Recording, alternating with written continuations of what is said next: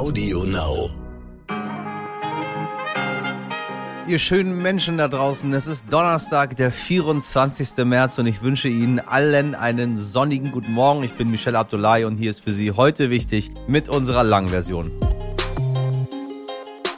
Natürlich auch wahlweise einen guten Mittag, einen guten Nachmittag, einen guten Abend, eine gute Nacht. Wie Sie möchten, egal wann Sie uns hören, wir schätzen es. Vielen, vielen Dank dafür. Ganz anderes Thema. Jede zehnte Person mit Gebärmutter hat Endometriose.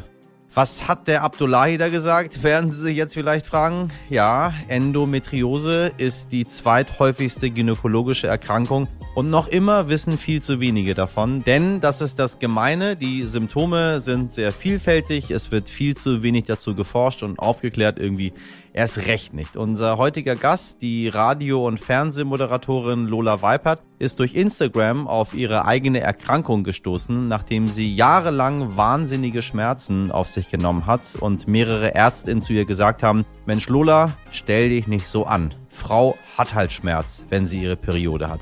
Tja, an diesem Weltbild darf ich heute als Mann auch mal kräftig rütteln. Ich freue mich drauf. Zuerst das Wichtigste in aller Kürze. In der mehr als 200-jährigen Geschichte des obersten Gerichtshofs der Vereinigten Staaten von Amerika, dem Supreme Court, wurden bislang ganze 115 RichterInnen ernannt. 115. 108 davon waren weiße Männer. Jetzt könnte die erste schwarze Richterin ins Amt berufen werden. Ketanji Brown Jackson wurde von US-Präsident Joe Biden für den Supreme Court nominiert und wird zurzeit vor dem Justizausschuss über ihre bisherige Arbeit befragt. Erhält sie eine einfache Mehrheit, wird sie damit auf Lebenszeit ernannt und ist eine von neun Juristinnen, aus denen der Supreme Court besteht.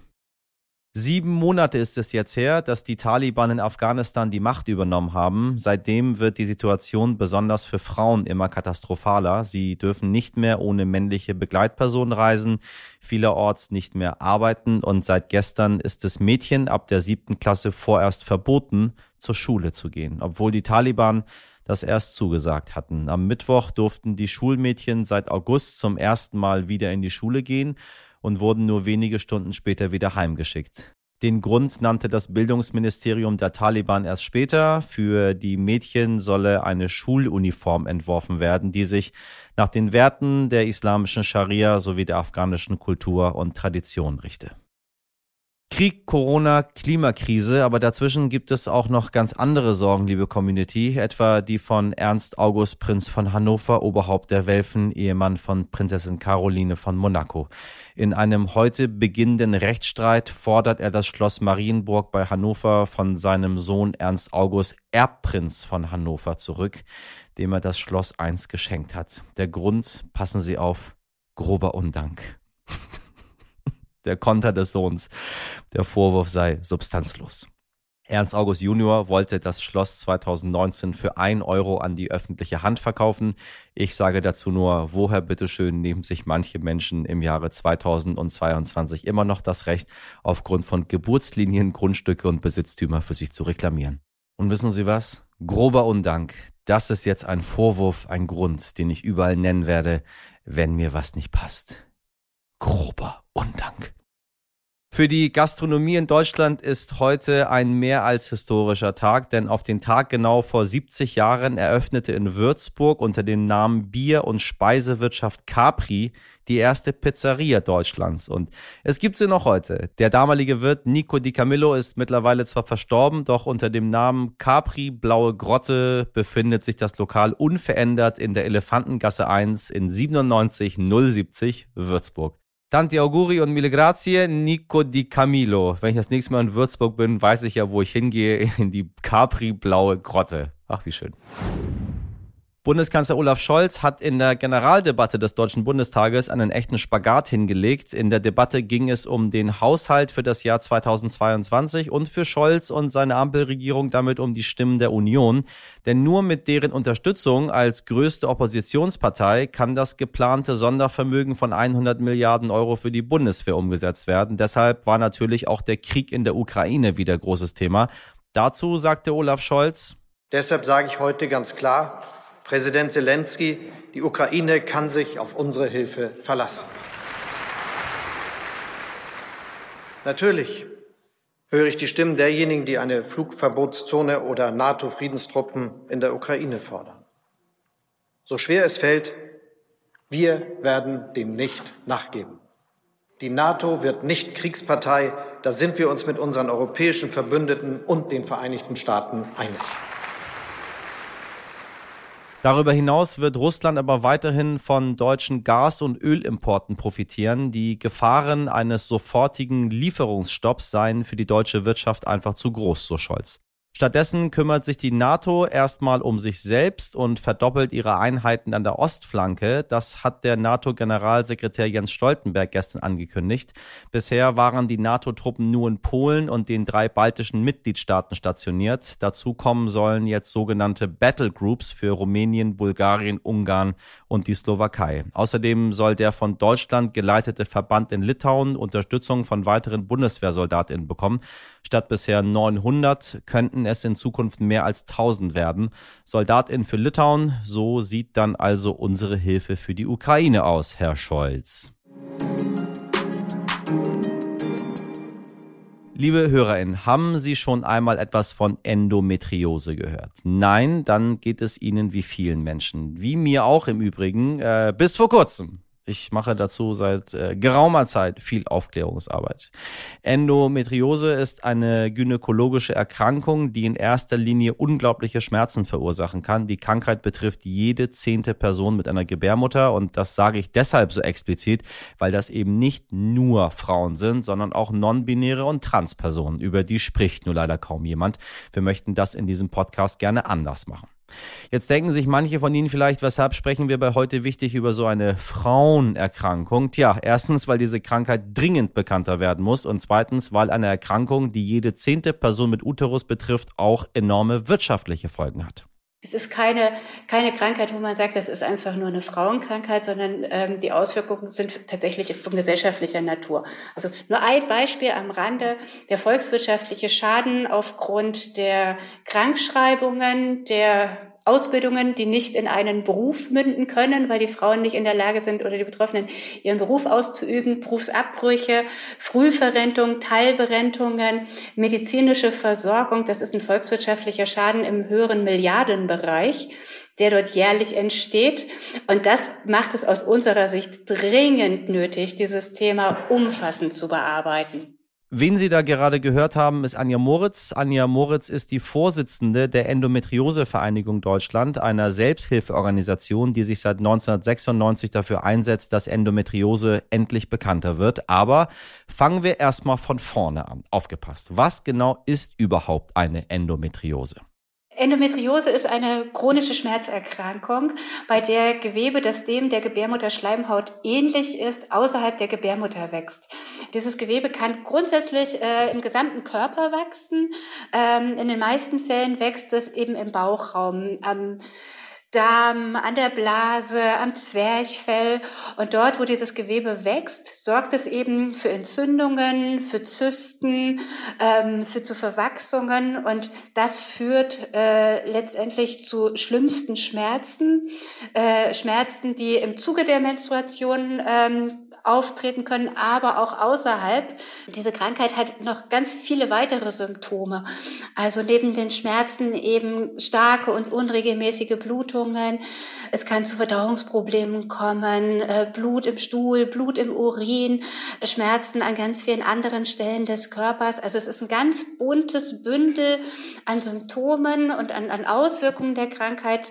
Für viele Betroffene äh, führt die Endometriose auch zu einem ungewollten, also zu einer, zu einer der Kinderlosigkeit beziehungsweise zu Problemen, schwanger zu werden. Also man sagt so statistisch 40 bis 60 Prozent, das sind so, die Zahlen sind nicht sehr eindeutig, der Frauen, die ungewollt kinderlos bleiben, dass da eine Endometriose die Ursache ist. Also es ist sozusagen rein erstmal vom medizinischen Standpunkt her eine sehr komplexe Krankheit. Und das Problem bei dieser Krankheit, die auch Chamäleon der Gynäkologie genannt wird im Übrigen, ähm, ist eben, dass die Diagnose so schwer ist. Das hat auch wieder ganz verschiedene Ursachen, aber das führt dazu, dass viele, viele Frauen lange Jahre verbringen mit Schmerzen, mit diversen Problemen, bevor sie überhaupt die Diagnose Endometriose erhalten und bevor sie dann auch eine entsprechende Behandlung bekommen. Genau dieses Bündel an Symptomen macht es schwer, eine Endometriose sicher zu diagnostizieren. Durchschnittlich dauert es für Betroffene deshalb sechs bis zehn Jahre, bis die Diagnose tatsächlich sicher ist. Das muss man sich mal vorstellen. Eine jahrelange Ungewissheit mit andauernden Schmerzen. Warum dauert das so lange? Es ist äh, ein Ursachenbündel. Also die Vielfalt der Symptome ist äh, eine Ursache, die sind auch nicht immer eindeutig. Aber ähm, das große äh, Problem ist eigentlich, dass Menstruation nach wie vor noch ein Tabu ist. Es gibt äh, mittlerweile eine ganze Reihe von, von auch Aktivistinnen, die sich ähm, engagieren, dass Menstruation kein Tabu mehr ist. Ähm, also da, da gibt es gute Entwicklungen, aber nichtsdestotrotz, in vielen Fällen wird nicht drüber geredet. Und wenn wir ähm, bedenken, dass die ersten Beschwerden schon sehr, sehr früh auftreten können. Also bei, bei jungen Menschen, jungen Mädchen, die ihre erste Menstruation haben, die sind in der Entwicklung, äh, in ihrer körperlichen und sexuellen Entwicklung ähm, noch ganz am Anfang und sind häufig sehr, sehr schambelastet.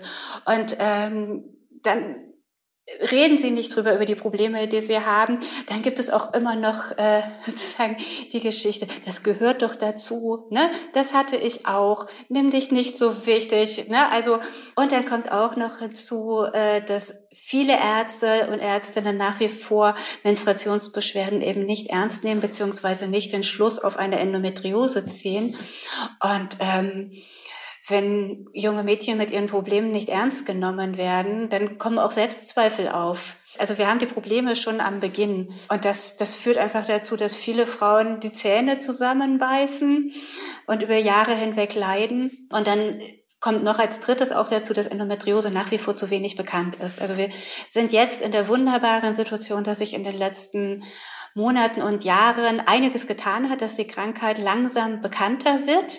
Das heißt, viele wissen gar nicht, dass es diese Krankheit überhaupt gibt und dass eben äh, die Ursache ihrer Probleme äh, und ihrer Beschwerden eine Krankheit sein kann.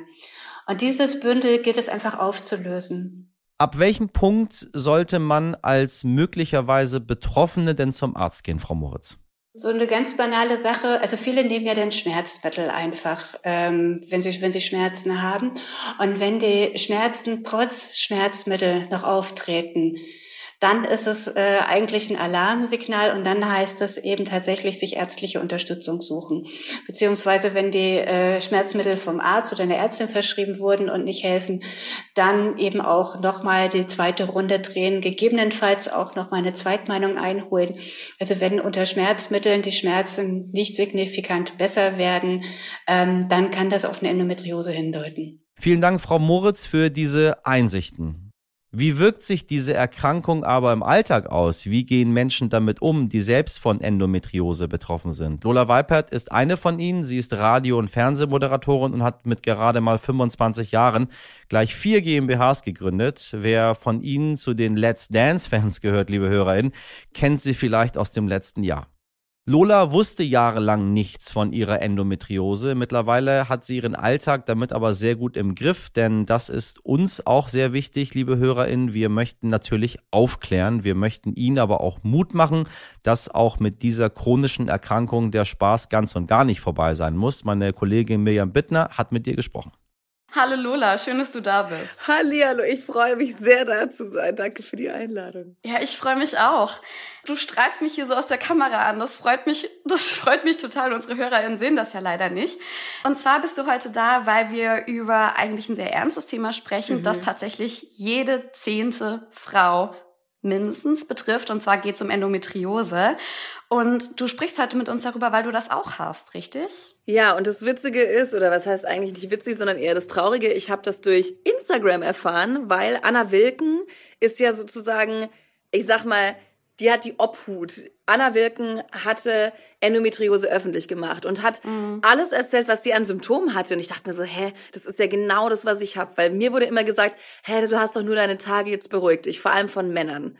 Wo ich mir denk so, ihr Männer, ihr seid die allerletzten, die irgendwas dazu zu sagen haben. Und äh, bin deswegen dann irgendwann zum Arzt gegangen. Und dann tatsächlich kam raus, ich habe mir von mehreren Ärzten ähm, eine Meinung eingeholt und dann kam raus, ich habe Endometriose. Mhm. Im ersten Stadium, also noch, noch rettbar, hoffentlich. Aber es ist halt, also wir können gleich natürlich noch im Detail drüber sprechen, aber du weißt ja nie, wenn man, wenn man eine OP hat, ob die Herde sich nicht wiederbilden und die Gewächse. Deswegen, ja. ich habe noch keine OP vorgenommen, um das vorwegzunehmen. Okay, okay. Aber ähm, ich habe mit der Endometriose-Vereinigung zum Beispiel auch gesprochen und die haben gesagt, dass es mittlerweile, man konnte das ja eigentlich immer nur durch diese Bauchspiegelung, also durch eine OP quasi nachweisen, aber es gibt auch andere Verfahren und bei dir haben sie es dann quasi mit anderen Verfahren rausgefunden, Diagnostiken. Ja, genau. Es gibt so einen Endometriose-Spezialist hier in Berlin, Mette, und er hatte mich unten abgetastet und all die Symptome, die ich habe, all die unglaublichen Schmerzen. Ich bin nicht wehleidig, mhm. aber wenn ich meine Tage habe, du kannst mich, du kannst mich einfach in die Tonne kloppen. Es ist keine Chance, wenn ich keine Schmerzmittel nehme, irgendwie bei meinem Job weiterhin funktionieren zu können. Deswegen mhm. war für mich klar, ich muss es kontrollieren lassen. Und er hatte dann gesagt, bei all dem, was sie haben, bei all ihren Symptomen, dann hat er hier unten rumgetastet und hat gesagt, okay, Ultraschall, alles Mögliche. Er hat gesagt, eine Sache ist klar, und zwar, dass sie Endometriose haben und hat mir direkt die OP angeboten. Okay. Und ich so, danke, nein, danke. Ich probiere es erstmal mit anderen Mitteln. Nein? Ja. Okay, und wie, okay, Moment, eins nach dem anderen. ähm, das heißt, Symptome sind bei dir, das ist ja sehr vielfältig, habe ich auch gelernt. Du hast sehr starke Schmerzen. Wie äußert mhm. sich das mhm. bei dir noch? Also ich habe vor allem dadurch, dass es immer schlimmer wurde, hatte ich echt Schiss, weil ich nicht wusste, was es ist. Ähm, also meine Symptome, die fangen an von extremen Bauchkrämpfen über Übelkeit bis hin zu Hitzewallungen, als wäre ich gerade in den Wechseljahren. Und mir wird dann so schlecht und ich schwitze, wirklich schwitz wie ein Such dir irgendein Tier raus, so schwitzig. Und hab, also ich komme überhaupt nicht klar, ich habe keine Kraft, dann zittern meine Arme und so. Es ist einfach energetisch für mich der Horror. Vor allem, wenn ich dann weiß, ich habe eine TV-Moderation zum Beispiel, die ich nicht verschieben kann. Und du erzählst dann mal einem Mann, was du für Schmerzen hast, und der denkt sich so, ja, das sind doch nur Tage, ich verstehe jetzt das Problem nicht. Also, oh, die, die Symptome, die sind schon herausfordernd. Wie lange hat es denn bei dir gedauert, bis es überhaupt rausgefunden wurde? Gerade wenn du nicht ernst, das berichten ganz viele Betroffene, dass sie halt nicht ernst genommen wurden, weil man hat ja seine Tage und so nach dem Motto, stell dich nicht so an. Ja. Auch, auch von Frauen. Also wir wollen jetzt nicht nur sagen, die Männer sind schuld, gar nicht. Doch, doch. Nein, Spaß. Doch, okay. Männer sind an allem schuld. Nein, Spaß. Nein, Männer sind toll. Manchmal. ich bin jetzt 25 Jahre alt und vor knapp einem Jahr habe ich herausgefunden, dass ich Endometriose habe. Und ich habe erst tatsächlich wirklich von dieser Krankheit erfahren, als ich Anna Wilken, was mittlerweile eine äh, gute Freundin von mir ist, als sie darüber berichtet hat. Mhm. Und das ist schon, das ist so absurd, dass man über Instagram plötzlich erfährt, ach, da gibt's so eine Krankheit. Kein Frauenarzt sagt dir, hey, könnte sein, du hast Endometriose. Ja. Und dann bin ich zu einem Arzt und er so, ja, das ist jetzt so ein Insta-Trend, wa? Da kommen jetzt alle an, weil sie sagen, Endometriose, das haben sie. Und da dachte ich mir auch so, du wirst nicht ernst genommen. 0,0. Es ist echt tragisch. Und ich hoffe, dass sich das endlich mal ändert. Und deswegen bist du da, damit vielleicht ein paar mehr Menschen einfach darauf aufmerksam werden, weil das eine ernste Erkrankung ist, weil das einen auch echt einschränkt. Also wenn du erzählst, dass du beruflich, wenn du TV-Auftritte hast, ja, es schränkt dich ja auch beruflich ein, ne? Ja, und vor allem, wenn man ich hasse Schmerzmittel. Ich will keine Medikamente nehmen, ich will die Pille nicht nehmen. Ich bin gegen alles, was nicht natürlich ist. Und dementsprechend war es für mich ein Riesenschritt, dass ich zum Beispiel zu Schmerzmitteln greifen muss, weil ich wusste, es gibt keinen anderen Ausweg. Und wenn man sich operieren lässt, kann es sein, dass diese Herde sich ähm, dass, dass diese Herde, das kann man sich vorstellen wie, wie ein Lauffeuer. Mhm. Ne? Also ein Waldbrand zum Beispiel. An einer Stelle fängt es an zu brennen und es weitet sich aus und weitet sich aus, je länger man wartet. Und wenn man nicht dagegen vorgeht, dann wird es immer schlimmer und immer schlimmer. Und so war es bei mir eben auch. Und ich bin jetzt immer so noch, ich, ich habe noch diesen Zwiespalt, ob ich diese OP mache oder nicht, weil ich einfach Angst vor Operationen habe und mhm. ne, die Narben und so weiter und denke mir dann immer so Schmerzen versus OP, es kann besser werden, es kann es kann unter Kontrolle kommen, aber es kann eben auch sein, dass die Herde nachwachsen, dass die sich weiter ausbreiten und dass die OP dann umsonst war. Und deswegen bin ich so am Hin und Her überlegen. Was wäre für dich ein Grund, so eine OP zu machen? Also wenn ich merke, dass es wirklich gar nicht mehr geht, dann werde ich zu dieser OP zurückgreifen. Ich versuche aber immer noch irgendwie mit ne Frauentee und so weiter. Es gibt ja einige natürliche Arzneimittel, mit denen man so ein bisschen Präventivarbeit leisten kann oder auch äh, Magnesium zum Beispiel zu sich zu nehmen, dass die Gebärmutter nicht äh, nicht so verkrampft und so weiter. Also man kann präventiv dagegen vorgehen, diese üblen Schmerzen zu haben, aber am Ende des Tages wird es wahrscheinlich doch langfristig auf die OP rauslaufen, ob ich will oder nicht, weil es wird de facto nicht besser. Hast du denn irgendwelche Tipps für, für andere Betroffene, für Leute, die denken, ich könnte das vielleicht auch haben? Weil es betrifft natürlich in erster Linie Frauen, aber es kann eben alle Menschen betreffen, die eine Gebärmutter haben. So. Und was würdest du denen raten? Was hättest du vielleicht auch gern früher gewusst? Lasst euch nicht verkackeiern. Also das Aller, Allerwichtigste in meinen Augen ist, sucht euch einen Experten oder eine Expertin und beharrt darauf, dass die euch wirklich gut kontrollieren und gut untersuchen und euch ernst nehmen. Wenn euch irgendjemand nicht ernst nimmt, geht einfach, geht direkt, geht zum nächsten Arzt. Ihr werdet fündig, es braucht Zeit, aber es lohnt sich und deswegen kämpft dafür, dass ihr ernst genommen werdet in jeder Hinsicht. Das ist so, so wichtig, damit ihr zu dem Ziel kommt, was ihr verdient habt. Ja. Es ist auch so wichtig, dass man früh genug zum Arzt geht. Je früher, desto höher die Wahrscheinlichkeit, dass du gerettet werden kannst, dass dir geholfen werden kann. Aber es ist wie bei jedem Problem, bei jedem Wehwehchen. Wir gehen zum Arzt, werden oft, wir kommen schon hin mit der Angst, nicht ernst genommen zu werden. Und dadurch sorgt es natürlich dafür, dass man so eine Hürde hat und überhaupt nicht mehr zum Arzt geht, was aber so wichtig ist. Und ja. man muss halt einfach nur bei den richtigen Ärzten landen und das ist natürlich zeit- und energieintensiv, aber es lohnt sich. Und das kann ich, ich kann es immer jedem nur ans Herz legen. Und je mehr man darüber spricht, desto mehr öffnen sich auch und sagen so, hey, ich glaube, ich habe dasselbe, ich glaube, ich gehe auch mal zum Arzt. Dann kann man den seinen Arzt empfehlen und so weiter. Und dann, ne, es wird auch, es wird auch so ein Lauffeuer. Und ich glaube, dadurch, dass es immer mehr gehört wird und dass wir Frauen auch immer mehr gehört werden, sorgt es dafür, dass dieses Problem und diese Krankheit immer doller anerkannt wird. Mhm. Gott sei Dank gibt's diese Entwicklung. Eine Frage hätte ich noch, und zwar wirkt sich das bei vielen Betroffenen, also ich habe eine sehr gute Freundin von mir, die hat das zum Beispiel auch und sie hat halt auch berichtet, dass es sich auf ihre Beziehung ziemlich auswirkt. Mhm. Wie gehst du denn damit um und ab wann erzählst du einem Partner, Freunden von der Endometriose? Ähm, ich hatte ehrlich gesagt immer Probleme, meine Schwächen zu zeigen. Mhm. Und mittlerweile möchte ich einfach direkt offen kommunizieren, was Sache ist, damit mein Gegenüber auch weiß, warum ich mich gerade verhalte, wie ich mich verhalte, warum ich gerade in, ähm, in, in meiner kleinen weiß ich nicht, Kauerposition in der Ecke liegt, warum man nichts mit mir anfangen kann. Deswegen kommuniziere ich das mittlerweile recht früh, damit die einfach wissen, was Sache ist, damit die mir helfen können, dass, äh, dass, dass wir dann auch, wenn Urlaub oder irgendwas ansteht, nicht gerade Halligalli Drexler Party darauf legen, sondern irgendwas Entspanntes, damit mein Körper, ich sag mal, mir dankt und nicht denkt, fuck you. das war doch sehr nett ausgedrückt. ah Gott. Das war sehr schön ausgedrückt. Ähm, danke, dass du da bist. Danke, dass du so oft mit mir gesprochen hast. Danke dir. Und ich wünsche natürlich weiterhin, dass es, dass es besser wird, dass du es vielleicht auch so in den Griff bekommst. Und Danke, dass du hier bist. Tausend, tausend Dank. Bleib gesund. eh an alle da draußen. Oh ja. Sie haben es gehört, liebe HörerInnen. Kümmern Sie sich um sich und Ihren Körper und suchen Sie sich den passenden Arzt oder Ärztin. Es lohnt sich. Danke, liebe Lola, für deine Offenheit. Ohren auf.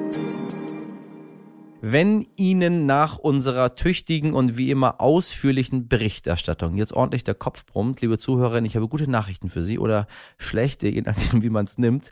Denn nun ist es erwiesen, Joggen sorgt für einen klaren Geist. Das haben ForscherInnen der Deutschen Sporthochschule Köln herausgefunden. Vielleicht ziehen sie sich ja gerade ohnehin jetzt schon die Laufschuhe an, um vor der Arbeit noch eine Runde zu drehen. Äh, das freut dann nicht nur ihren Körper, sondern wohl auch ihre Chefin oder ihren Chef. Die Forschenden konnten in ihrer Clear Mind Studie nämlich belegen, dass wir uns nach dem Joggen besser konzentrieren können. Das liegt anscheinend daran, dass das sogenannte neuronale Rauschen im Gehirn durch das Laufen abnimmt. Im Grunde herrscht also einfach weniger Chaos im Kopf. So, aber gut, das hätte ich Ihnen auch schon ohne diese Forschung sagen können. Ich weiß nicht, wie es Ihnen geht, aber ob nun nach einem Dauerlauf, nach einer schönen Sportsession, nach einer guten Ertüchtigung des Körpers. Und ich meine nicht, wenn man jetzt irgendwie äh, beim Umzug der Freunde mitgeholfen hat. Da geht es ihm einfach besser. Da kann man sich konzentrieren. Und zwar aufs Atmen. Und übrigens, falls Sie sich durch diese Nachricht jetzt zu einer morgendlichen Sporteinheit gezwungen fühlen, ich kann Sie beruhigen, nur wer wirklich Spaß am Joggen oder generell am Sport hat, erzielt den größtmöglichen Effekt für die innere Ruhe. Auch das konnten die ForscherInnen zeigen. Sie können die Laufschuhe also stehen lassen, wenn Sie lieber noch entspannt einen Kaffee trinken wollen und sagen, ich mache keinen Sport. Ist auch in Ordnung.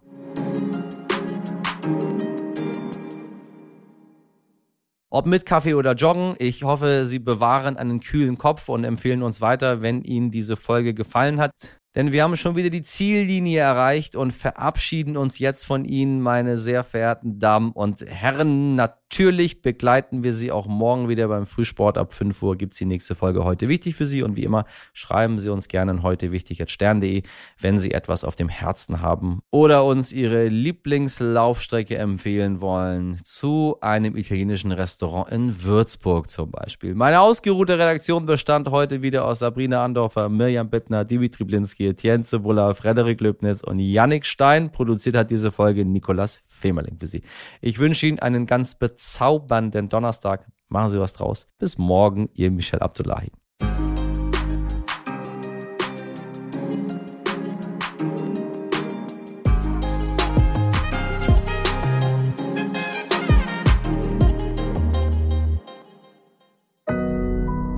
Audio Now.